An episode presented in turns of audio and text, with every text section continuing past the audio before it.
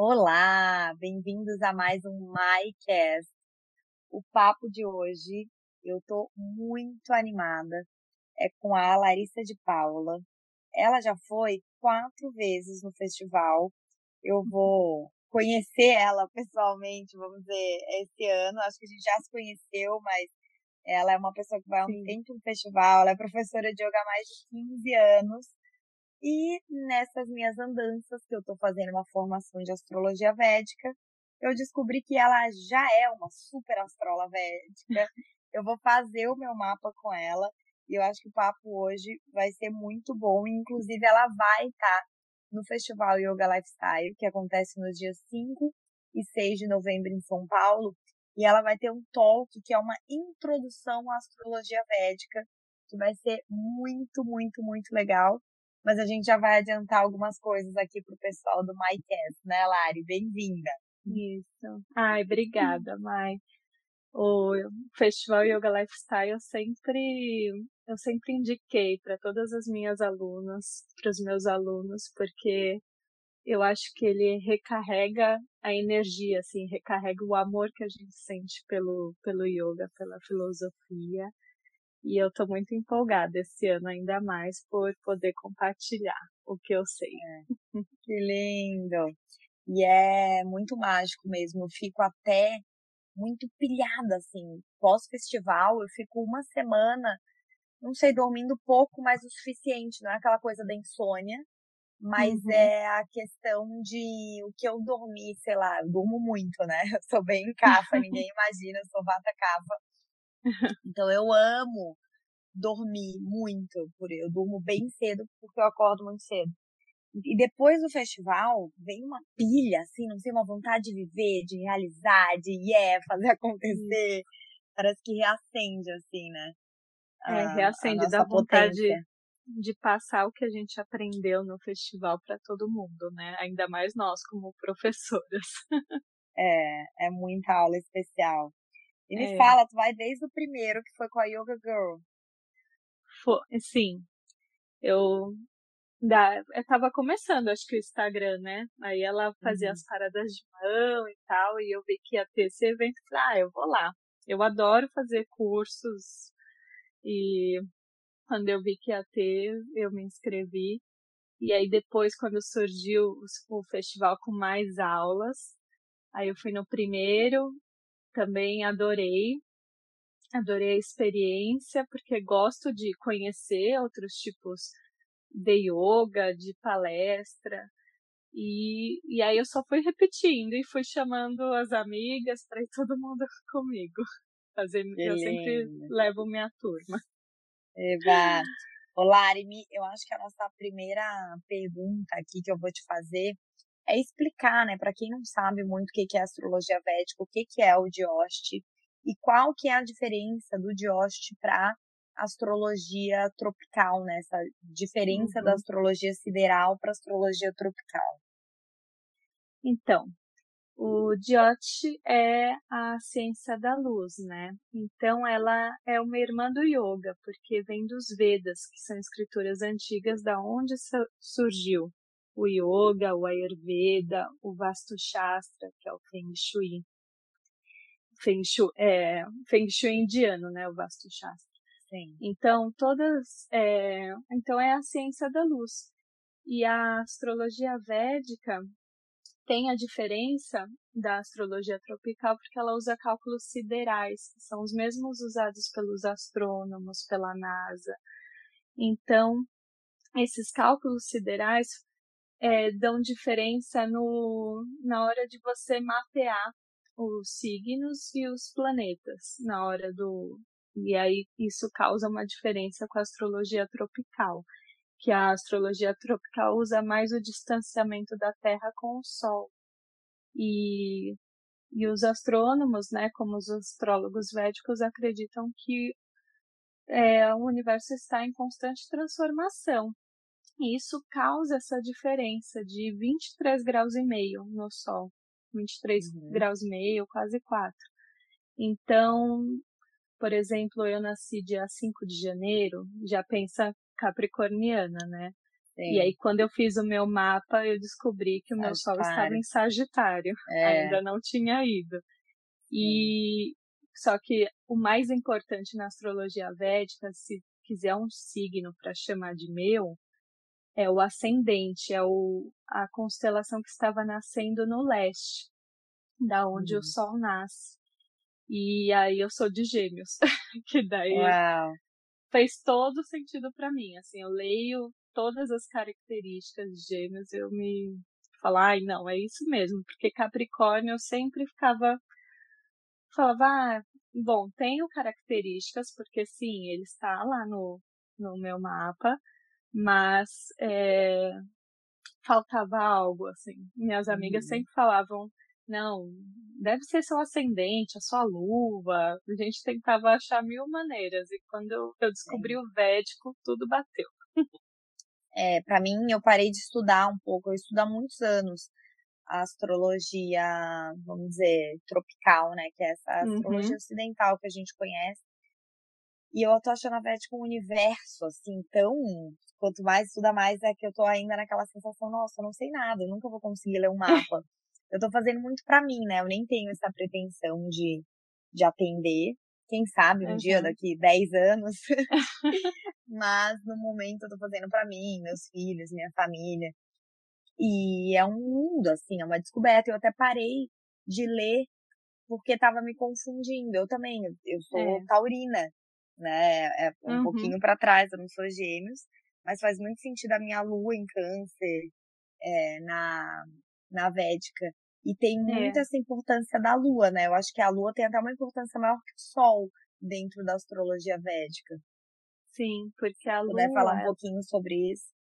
Sim, ah, e você tem Vênus na casa 1, né? Por isso que você tem essa energia ainda que você sente de touro. Mas o a lua é muito é assim, se a gente fosse pontuar, primeiro seria o ascendente, porque é o da casa 1 que é a nossa personalidade, nosso temperamento, nosso corpo, e o ascendente vai influenciar todas as outras casas. Uhum. E a lua, ela é muito importante porque ela influencia muito a nossa mente. Então, como nós vamos pensar. E, e também, se, né, se você vai, sei lá, para a Índia e pergunta assim: ah, qual é o seu signo lunar? E aí entram as nakshatras, né? É. Eu gosto muito das nakshatras porque elas afunilam demais assim as características da pessoa e aí ela fala, não, sou eu, você me descreveu. Total. Eu vejo, e é comum, por exemplo, no meu mapa, eu tenho muitas nakshatras numa mesma nakshatra, sabe? Uhum. Num, na mesma constelação ali. Para quem não sabe, gente, as nakshatras são as casas, né, as mansões lunares. A lua, por exemplo, o que é um signo na astrologia tradicional? É o tempo que o sol fica né, vamos dizer, uhum. em cada constelação ali, de gêmeos, de leão, de sagitário. E eles fizeram o cálculo, os indianos também, de quanto tempo a lua fica em cada constelação. E a lua, então, ela tem 27, né, é, nakshatras, que são essas mansões lunares. Então, a cada um dia e meio, dois dias, a lua transita por esses signos, que são essas mansões lunares. E é interessante, eu adoro essa historinha, que Chandra é um homem, né? Não é a lua. Chandra é o masculino, ele é um homem.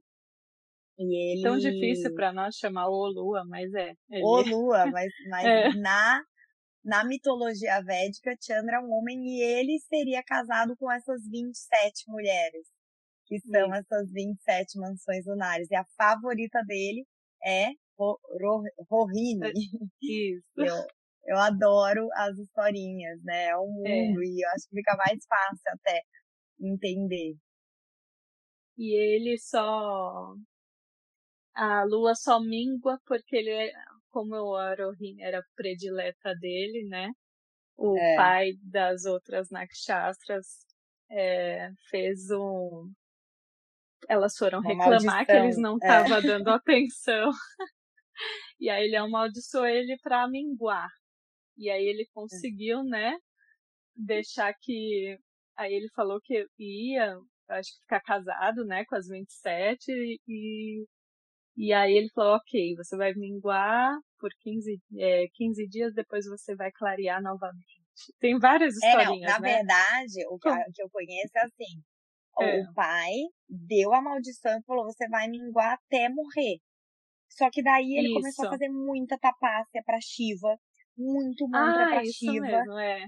E daí Shiva pegou e falou: tá bom, você tá focado aí no seu puja, no seu tapácia. Eu vou pegar, eu não posso desfazer uma maldição, mas eu posso te carregar aqui, te colocar na minha testa. E metade do tempo, então, você vai, quando você estiver é. quase desaparecendo, depois você vai voltar a crescer. Então, por isso a gente tem a metade Também. escura, né, da lua, uhum. da, da lua minguante da lua nova, e a gente tem a metade clara, que é a lua crescente e a lua cheia. Então, Shiva, a gente não pode desfazer uma maldição, é igual um karma, né? Uma vez a flecha é. lançada, o teu karma não tem mais, vai ter o resultado da como assim, ah, não, não, não era bem isso que eu queria falar né? Mas existe amenizar com outras ações algum karma, e vamos dizer que foi o que Shiva fez com Chandra. É, e é o que está no nosso mapa, né? São os karmas que a gente Isso. fez em vidas passadas e que estão prontas, tanto karmas bons quanto ruins. E aí a gente pode o quê?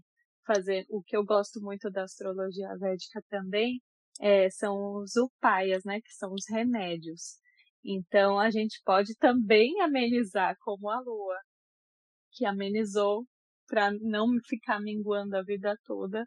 A gente pode usar os remédios para mudar essa energia, né? Então, por exemplo, se a gente tem um sol que que está no mapa com uma falta de autoconfiança, a gente faz, pode fazer, por isso que eu amo, porque a gente pode fazer Surya Namaskar, porque daí isso hum ilumina o nosso sol interno e a gente ganha mais autoconfiança. Então a gente pode amenizar também esses karmas que a gente tem de vidas passadas para melhorar nessa vida, né? Porque o que a gente quer é evoluir como claro. ser humano, né? Então a gente pode sim amenizar, não precisamos sofrer a vida toda por algum obstáculo. É.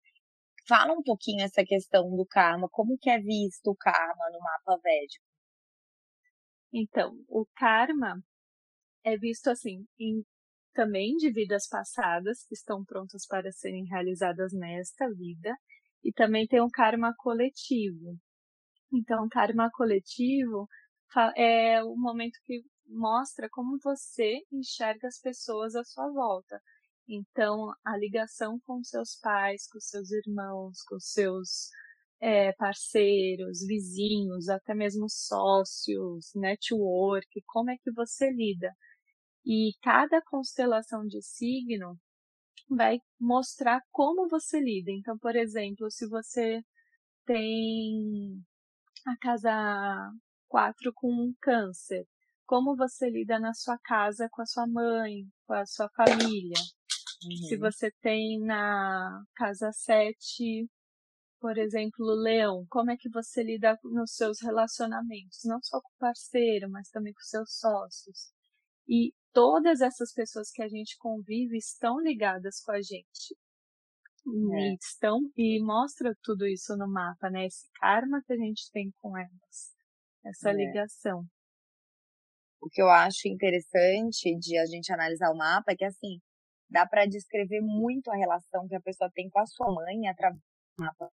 Mas não é que eu estou descrevendo a mãe da pessoa. Eu estou descrevendo como ela é mãe. Porque o teu mapa é o teu referencial, o teu ponto de vista, o seu. E tu enxerga a tua mãe diferente do teu irmão enxerga, que o teu vizinho enxerga, né? É de, é. de acordo com os teus planetas e com as tuas características, vai enxergar o mundo de uma determinada forma. Então, é isso. é muito lindo. É, então, eu adoro isso. E aí, se a gente que estuda, né, pega da família inteira o mapa. Eu faço da minha, fiz da minha irmã, aí eu vi, ah, você enxerga a mãe desse jeito. Aí, porque minha irmã, por exemplo, vou dar para todo mundo entender. Minha irmã enxerga minha mãe como mais forte, né, uma pessoa determinada e que sente que precisa de proteção. E eu já enxergo minha mãe piscine, é, pisciana, ai, pisciniana. Pisciniana. É, tô, ó. Viajando, né? É, é amorosa. Ela é muito. Eu acho minha mãe um docinho, assim, então. É isso, é, é, o nosso referencial, né? Aquela história de é. quem vê o outro vê nove. E não isso. vamos discutir, são diferentes é, pontos de vistas, diferentes darshanas que a pessoa tá uhum. tá vendo ali. É. E sobre essa questão do karma, porque é muito incrível, assim. Por exemplo, no meu mapa parece que eu ia ter algo, né, muito revolucionário no meu retorno de Saturno. Uhum. E veio a minha filha, foi a minha primeira gravidez. E que me colocou nessa ordem de Saturno, que é a rotina. Né? Porque o Saturno uhum. nos fala muito isso de disciplina, de austeridade, de contrações que a gente tem que fazer, que a vida não é só prazer, é muito relacionado Sim. com o primeiro chakra, né? Essa energia de colocar limite. É, de e terra, a, né? Eu falo que a Lili é a minha mestra de tudo, disso, de não tem assim, ah, hoje eu não acordei me sentindo. Era muito isso, essa energia segundo chakra, uhum. sabe? Aí teve minhas emoções e eu ia fluindo realmente de acordo com o meu segundo chakra, de acordo com como eu acordava no dia. E não dá pra ser assim, né, quando tem filho. Não. Imagina, ah, hoje eu não senti de levar na escola, não existe. Né? Isso, é. Então, ela me trouxe, eu falo, há seis anos atrás, eu realmente me transformei muito. E foi o, a grande transformação do meu primeiro chakra. E foi exatamente no meu retorno de Saturno com 29 anos. Então. Ah, mas foi bom. Esse claro, retorno de mas Saturno foi ótimo. Foi ótimo. Conta uns casos aí de retorno de Saturno para dar uma animada nesse podcast. Ai, meu Deus. É impressionante, né? Me conta do teu, como foi o teu? Então, o meu, eu tá chegando. Ai, mentira que tá assim novinha. Não, tá chegando não, tá chegando o meu Sadisat, na verdade. Ah, eu tá. tô entrando em Sadisat. A regência, entender, entendi. Na... Só explica um e... pouquinho, porque vai que alguém nunca ouviu esses termos. Ela tá entrando, gente, é porque assim, tem um retorno de Saturno. Sim. Saturno é o planeta mais lento. Então ele é o que mais demora. Uma, ele demora um giro 20 dele. anos. É, 28 anos para chegar de novo onde estava no seu mapa. E tem também você tá no seu mapa na regência de um determinado planeta. Então, por exemplo, na sua regência da Lua, ou na sua regência de Saturno, ou na sua regência de Vênus, né? Que é esse termo que ela falou. Uhum. O, por exemplo, o Sadhisat é quando o Saturno vai passar por cima da sua lua. Só que a gente começa a sentir a energia do Sadhisat antes, já na casa anterior. Então, esse retorno que passa o Sadhisat, ele começa na casa anterior que está a sua lua e demora esse movimento sete anos para passar. Então, tem muita coisa que pode acontecer nesse momento, assim. E, e aí fala assim que é um momento de muita transformação na vida. E tem gente que tem medo, tem uns astrólogos que colocam bastante medo, assim, amedrontam as pessoas, mas eu, eu acredito que fazendo os remédios para Saturno a gente consegue seguir e aprender o que precisa nele. É. Mas Vamos o lá, meu, o remédio... meu retorno de Saturno mesmo, eu não lembro assim de ter algo muito específico. Não foi uhum. tão assim, não marcante. me marcou tanto. É. Não, o meu foi bem marcante. e a é que Saturno, gente, é Shani. É, o dia dele é no sábado. Tem muitas pessoas que, por exemplo, remédio astrológico, jejum no sábado. Eu fiz isso com o pessoal da formação. A gente uhum. usou preto, a gente usou as cores da semana na formação. Foi bem especial, todo mundo junto, sabe? No grupo, assim. Ai, é. E é, o mantra, você pode cantar o Hanuman Chalisa aos sábados como remédio astrológico, mas eu falo, quase todo latino, e eu vi uhum. um, um, meme de uma página de Miami que eu é. morro de rir, que vem uns memes assim, e falou que é toda mãe latina no sábado é o dia de arrumar a casa. Eu falei, gente, olha, tá fazendo um remédio É, já faz o remédio. sem nem saber. que é, pra mim também, é o meu dia da arrumação, assim.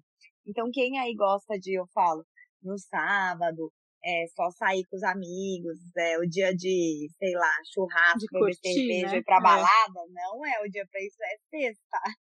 Sexta-feira é, é, o dia de Vênus. Daí pode, vai curtir, vai dançar. Sábado é dia de Saturno, é dia de fazer remédio astrológico, colocar movimento é. na sua casa, não deixar a energia parada, arrumar aquele cantinho que você acumula coisa. Que eu falo, a gente tem na nossa Estudar casa, sempre é tem, são os mesmos Saturno. lugares, né? É. Estudar. Ele é então, vai aí, ó, os remédios astrológicos. Um para Saturno é movimentar, fazer exercício, né? Ou Sim. realmente ser o seu dia de, de estudo dos Vedas, de estudo do yoga. É, é tem um, um livro poderoso. que eu leio todos os sábados um trechinho, chama A Grandeza de Saturno.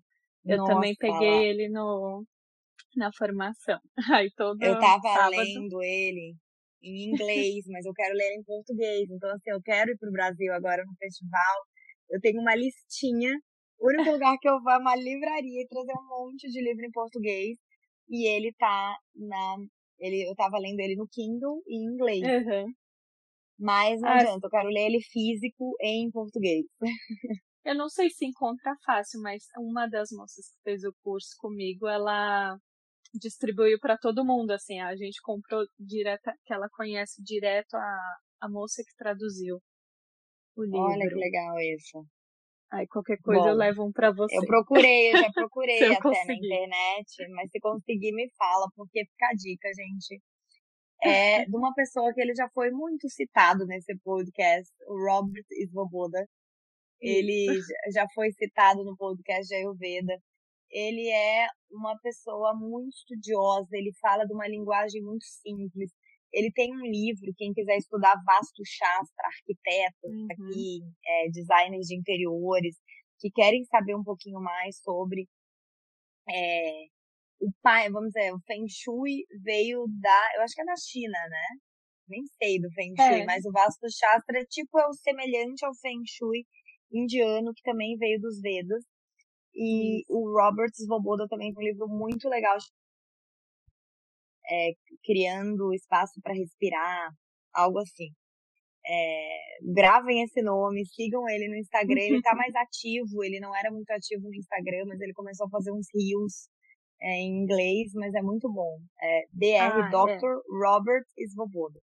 E Mesmo esse que livro eu não quero consegue ler. inglês, dá pra, dá pra acompanhar ele, quem não sabe. Mas ele é demais mesmo. E eu li ele inteirinho, mas agora eu já tô repetindo ele de novo. Vai contar algo muito bom desse livro. contar algo da grandeza de Saturno.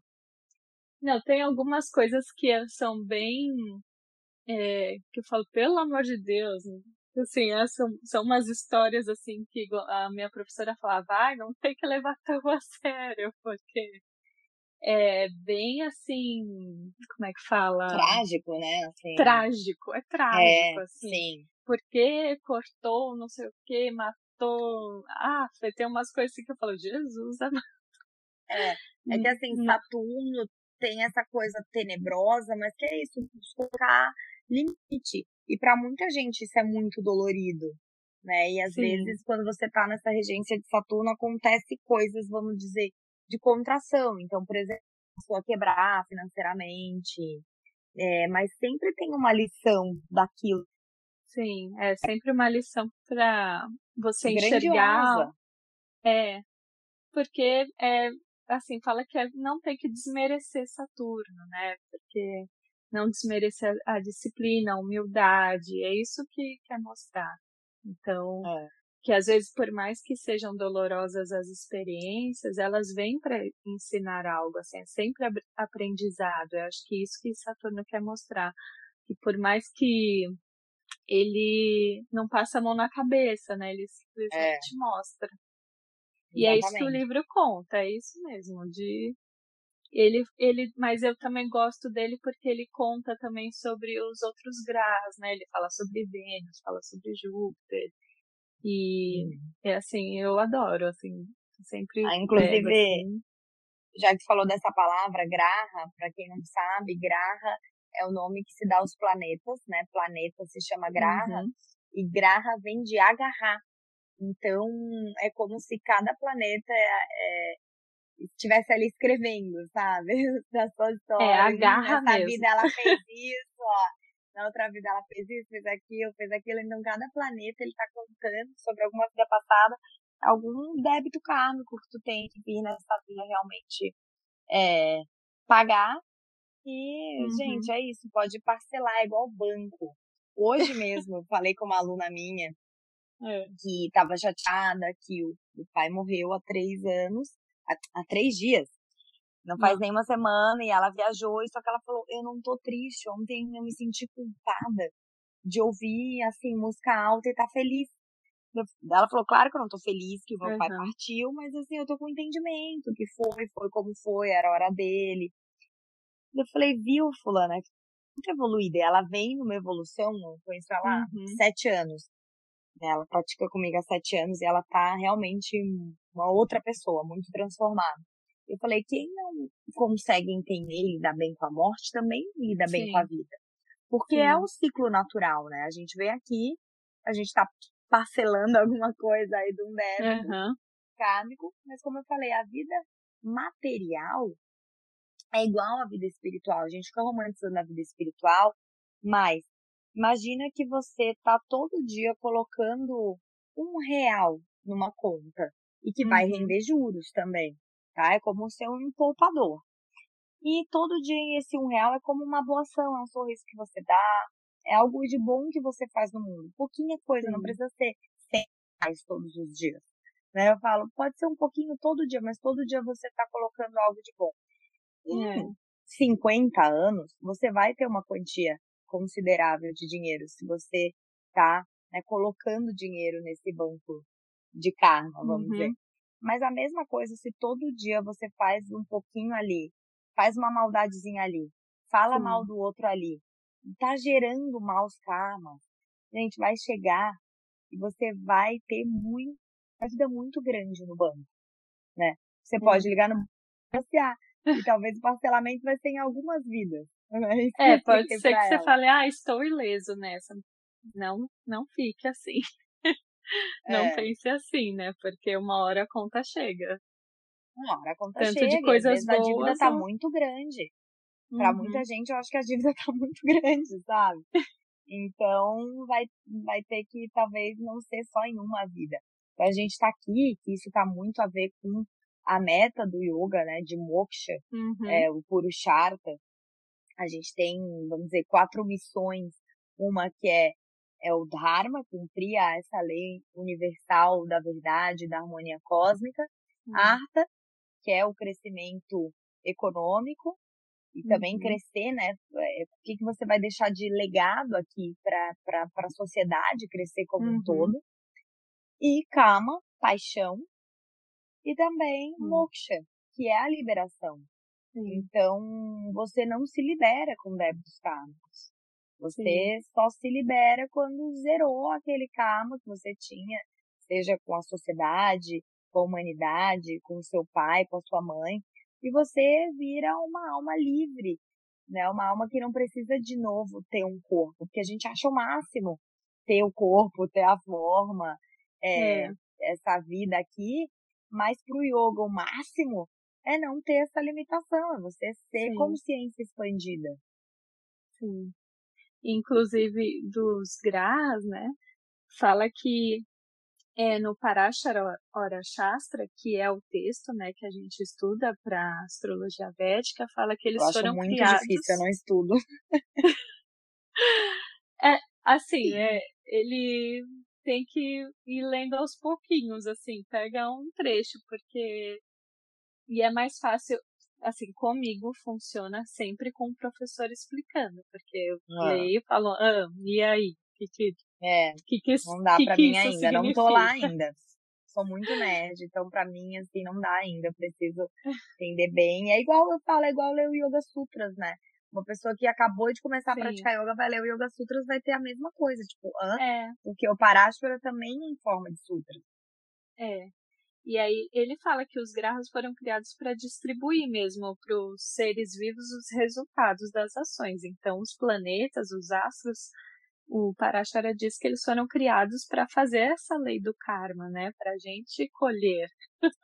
então, uhum. por isso uhum. que a gente sente essa ligação e essa energia dos grahas.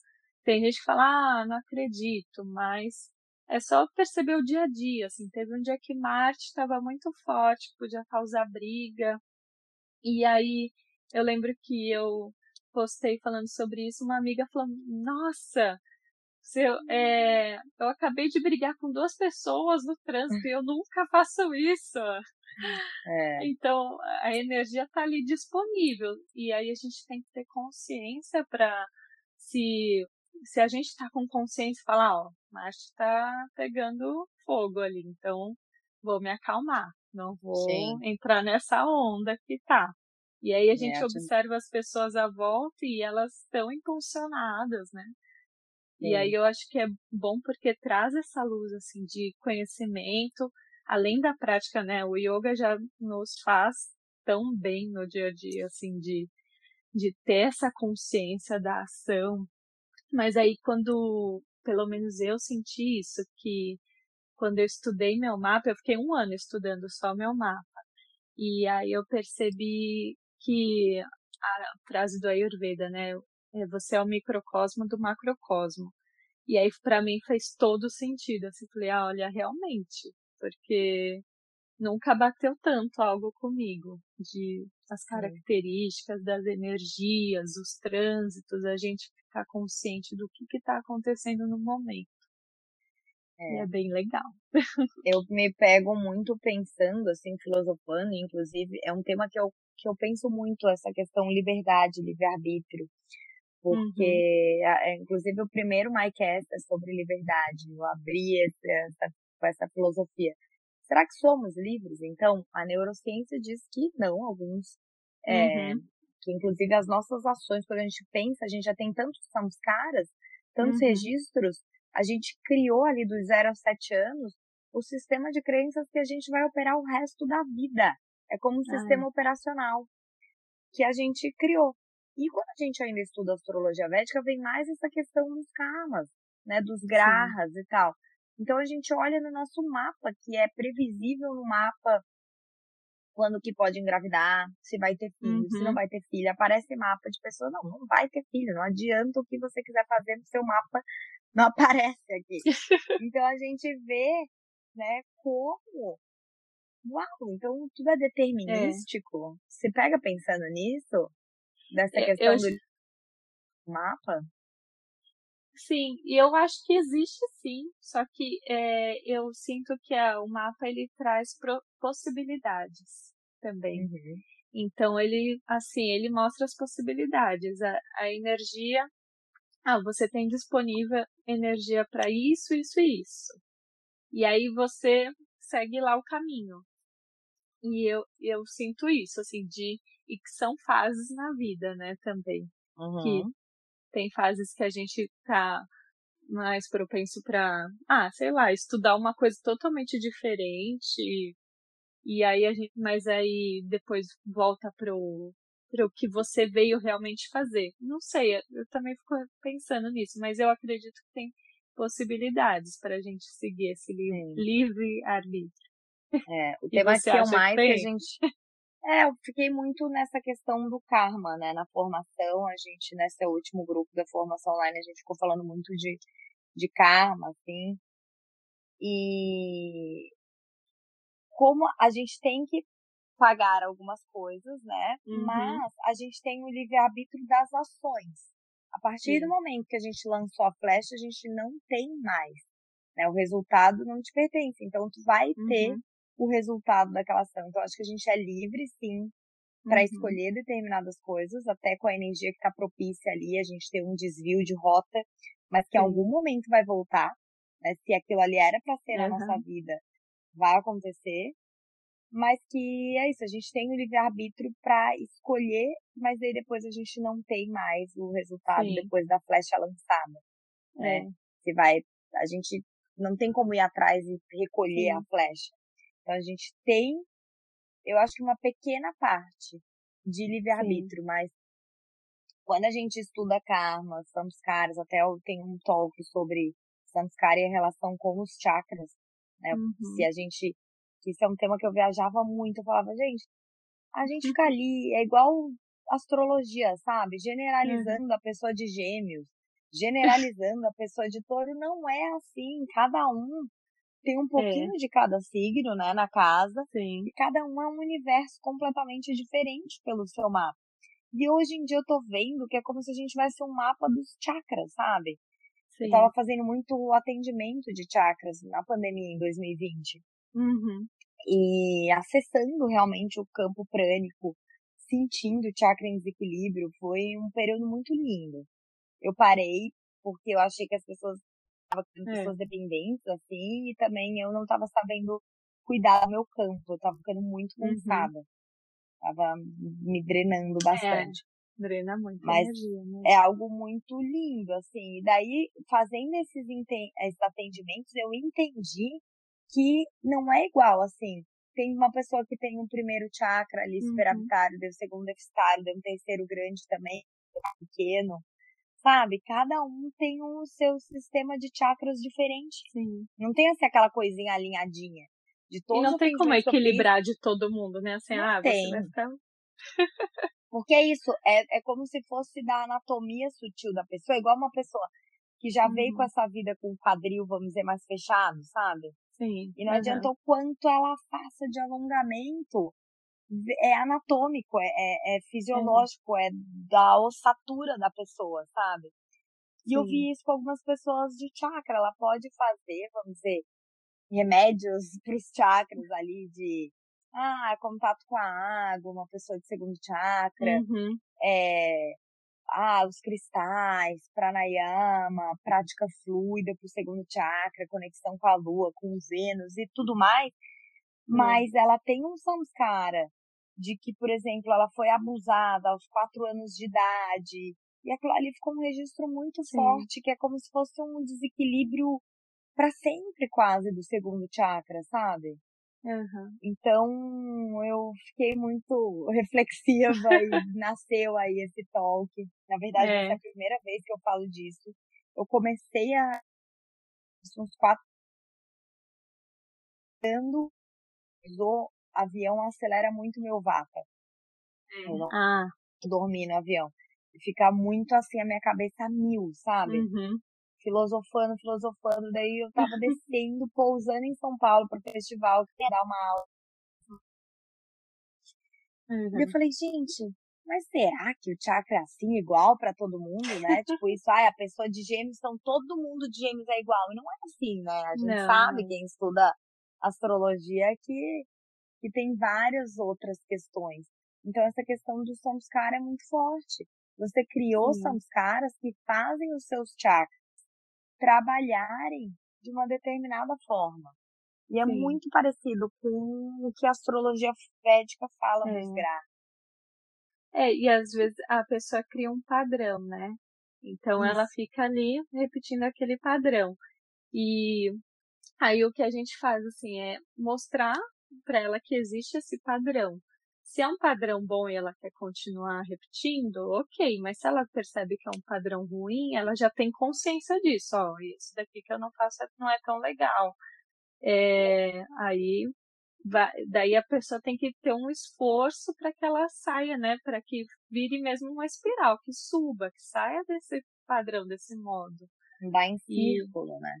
É, porque fica andando em círculo.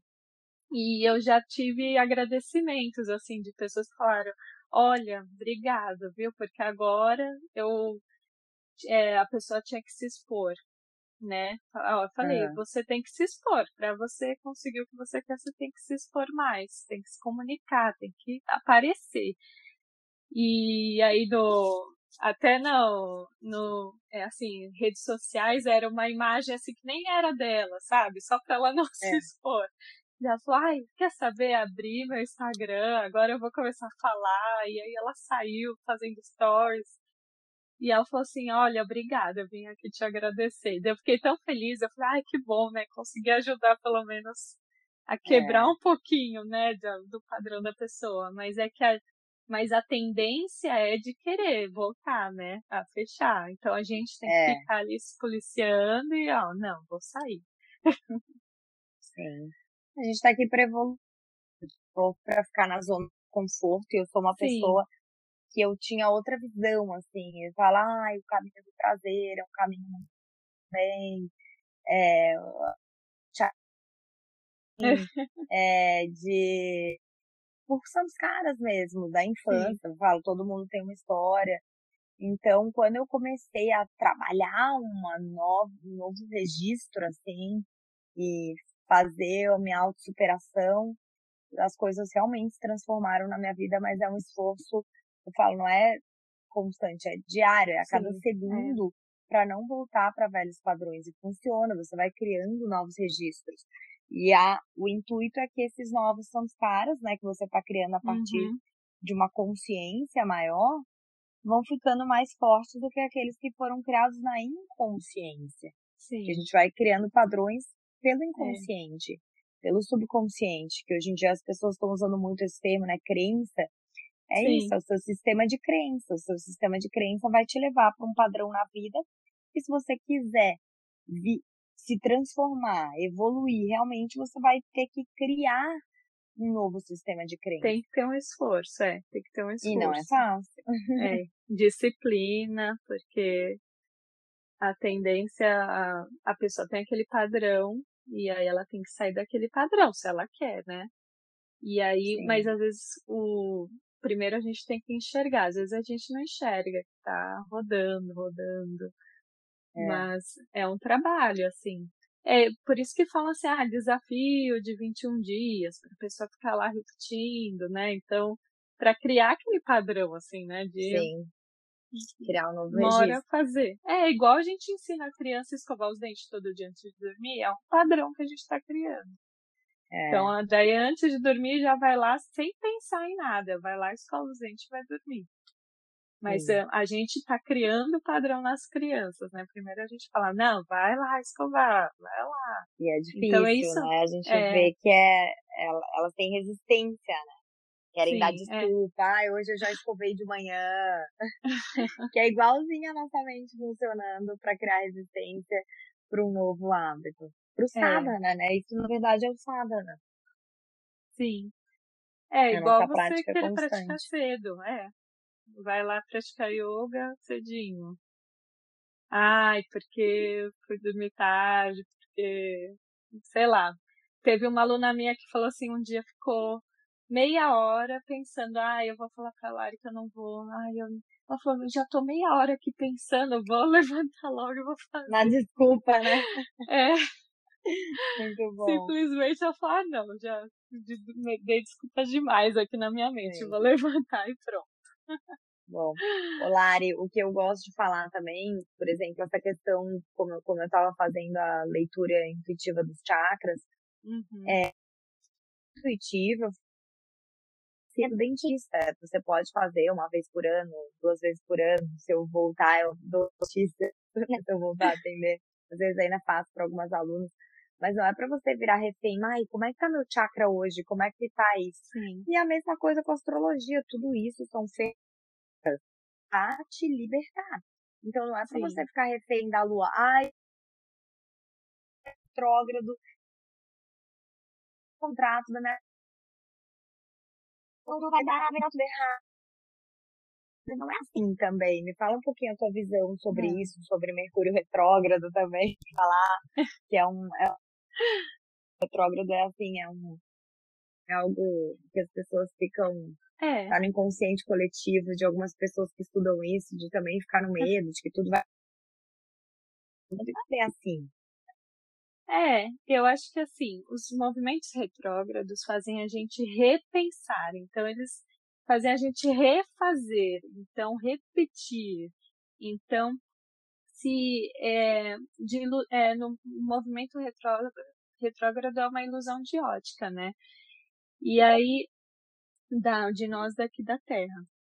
Uhum. Então, sempre, por exemplo, o movimento retrógrado é para a gente, é como se desse um, um passo para trás e a gente pudesse olhar e ou se quer reforçar o, a ação ou não do que a gente estava fazendo. Então eu acho que movimentos retrógrados sempre bom, sempre são bons para a gente repensar. Por exemplo, o uhum. Mercúrio uhum. é bom para a gente observar a nossa comunicação. Como é que está a nossa comunicação?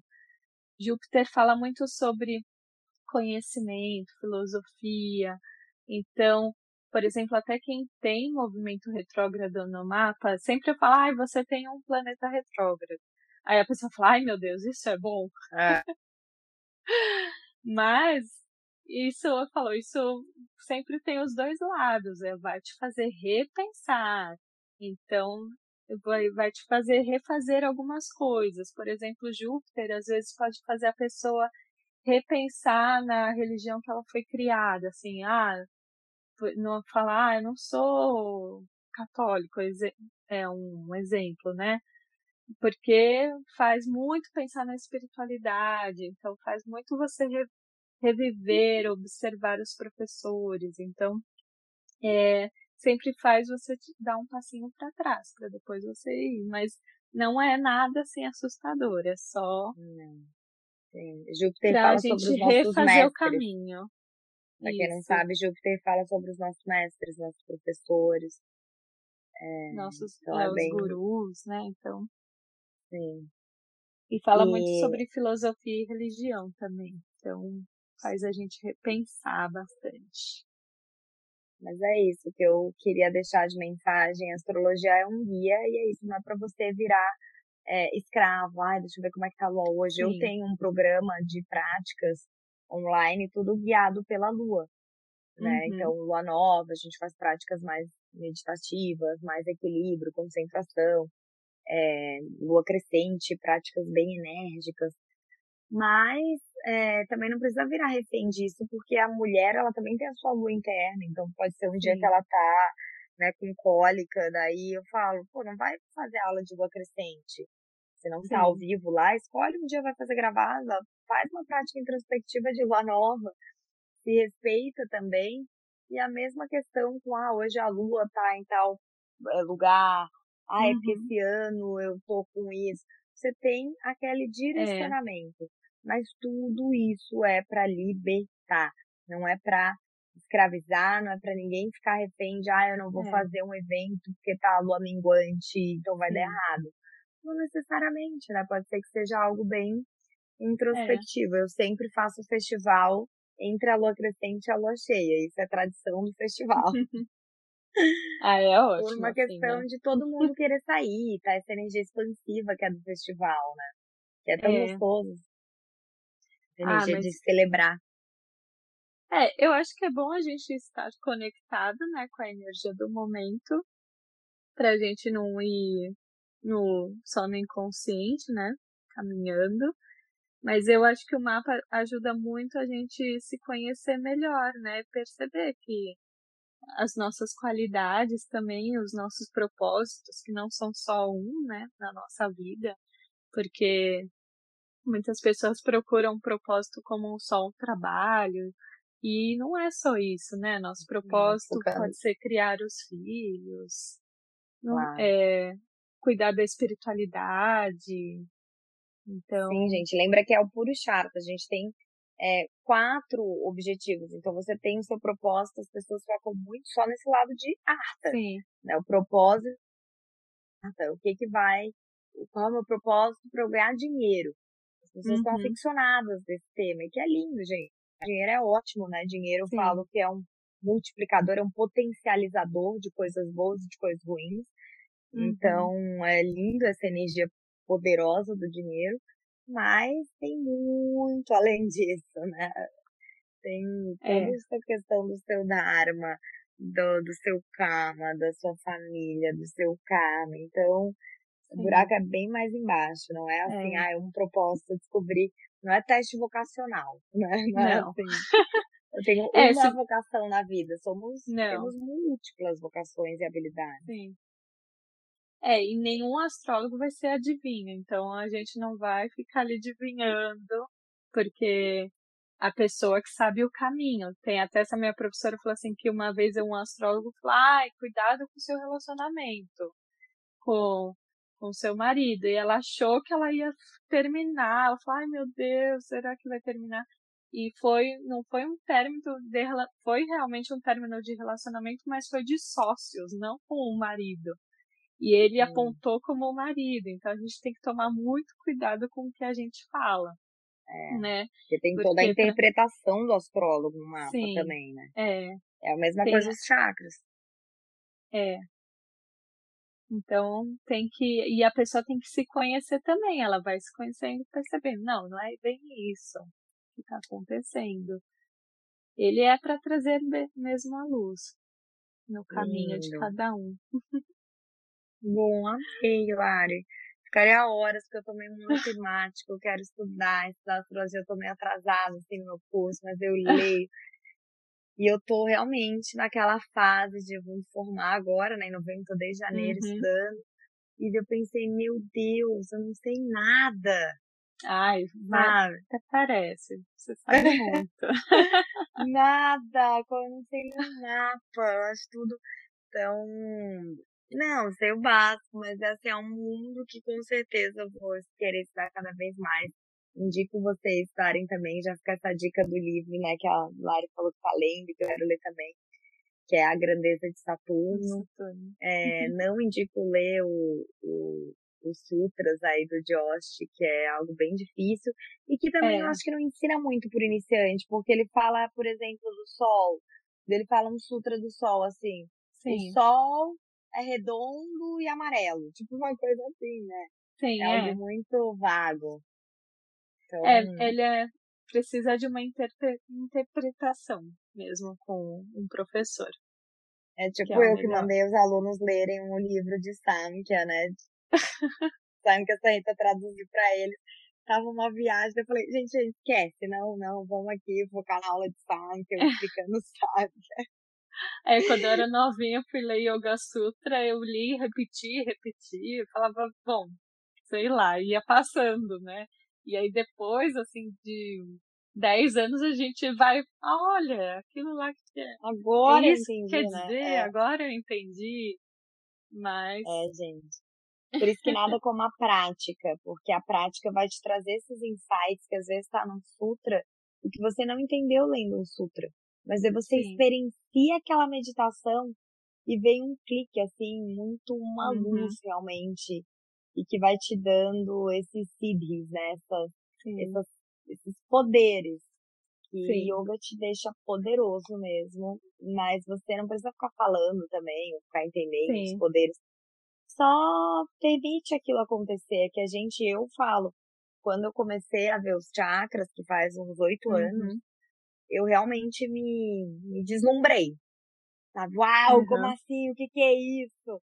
Nossa, é também quero fazer. é, né? né? Porque não é esse o caminho, assim, quando você recebe um CID, uhum. eu vi, eu acho que foi o. Eu vi algum professor falando no Instagram. Não fica falando também muito do que você vê em meditação. Ah, eu vi luz vermelha, Sim. eu vi. Estava empolgado no início. Mas ele fala, é você e Deus. É o universo a meditação. Uhum. Então deixa isso entre você é. e o universo, o que vê. Então, às vezes, por exemplo, começa a ter normalidades de ver a as pessoas não precisa ficar chegando num jantar, uma pessoa sem filtro. Nossa, hoje eu tô vendo a sua aura. Ali lá. Não precisa, né? Às vezes até uma invasão ali do campo da pessoa. Você é. olha, tá bom, legal. Tô vendo um Aí a, a pessoa pode até ficar com medo, né? Falar, ah, isso é bom ou ruim? É, as pessoas têm muito isso aqui no Ocidente, né? Isso é bom ou ruim? É, e depende, né? A gente nunca sabe. Tudo pode ser bom e ruim ao mesmo tempo. Sim, depende é. do ponto de vista. É. Eu, depois que eu comecei a estudar astrologia, mas eu fiquei muito mais espiritualizada, assim, eu, eu fiquei mais disciplinada também com as minhas meditações das, das manhãs, assim, eu faço Domingo eu faço mantra para Súria, segunda eu faço mantra para Lua, 108. E aí eu senti, assim, o dia começa diferente. Quando eu não faço a meditação, eu já sinto algo. Eu falo, ai não, preciso sentar um pouquinho. E a gente que é mãe, né, às vezes a gente acorda, todo mundo acorda junto. E aí ai. fala, ai meu Deus, e a minha, minha meditação? Aí, sei lá, a hora que o filho foi pra escola, a hora que o nenê dormiu, aí eu aproveito. É. e eu falo que no final de semana eu aprendi a praticar em meio ao caos. Por isso que todo mundo fala, meu Deus, mas na sua aula do Zoom, seus filhos entram, que plenitude, você nem ficou lá, não sei o que. Eu falei, gente, eu tô treinada. A minha prática, às vezes, tá o meu marido tocando, ele gosta de tocar vinil no final de semana. Uhum. Ou ele liga um som alto tá minha filha correndo, meu filho querendo andar de patinete dentro do apartamento. Eu pego pleno e estico meu tapete ali. No meio da sala, no meio do então, caos. É. E tudo começa a se acalmar. É, é muito engraçado, assim. Eu não fico, a gente fica muito naquele ego, né? De, Sim. ai, ninguém me respeita. Ai, a minha prática, que é deixar fantasioso, que é esticar o tapete. É, a gente quer um, no meio da floresta, com passarinhos cantando, borboletas chegando e pousando no seu ombro. Mas se você tá irritado, até a borboleta vai te irritar. Você vai falar, que é essa borboleta aqui no meio da minha prática, esse passarinho cantando no meio da minha prática, né? Então, assim, é, não é. é sobre o entorno, é sobre você. É, se o interno tá, tá bem, o externo não atrapalha tanto. não, tô nem aí, eles brigando, fica, tipo assim, eu falo, eu nem, eu, eu abstraio, assim, eu entro numa outra frequência, então essa fica a minha dica pra, pra é. pessoa que, ah, não praticou no final de semana porque não dá. Olha, faz dar. E é uma prática excepcional. Fala, às vezes é. não é aquela prática super introspectiva. Uma prática meio que de asana ali. Sim. É, né? E de 20 minutos. Eu falo, é. os, os cinco minutos que você faz, gente, é melhor do que a prática de uma hora e meia que você não faz. Sim. Você idealiza faz cinco minutos, faz o que dá com o que tem, como dá e sem reclamar. Isso é um super exercício de resiliência. Você vai ficar muito mais resiliente fazendo as coisas do jeito que dá e com o que tem. É, uhum. é o uhum. ditado que eu tenho o nome de uma aula lá, que é uhum. feita melhor que perfeito. É, é isso mesmo.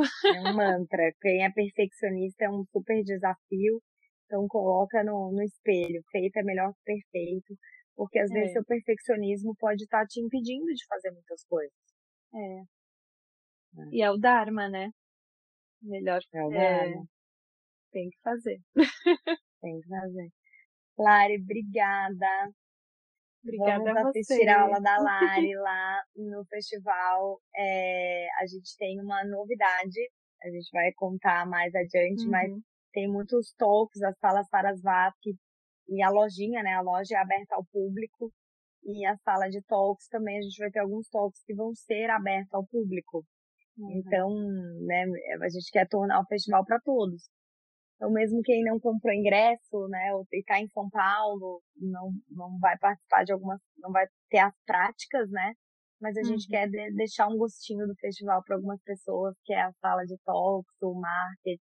Então, estão todos convidados para os 5 e 6 de novembro estarem em São Paulo, no Instituto Tomiotaki, e viver todo esse universo védico que é o festival. Obrigada, Lara. Obrigada pelo teu tempo, Obrigada pelos teus ensinamentos e te vejo lá no festival. Até mais, então. Até mais. Tchau. Tchau.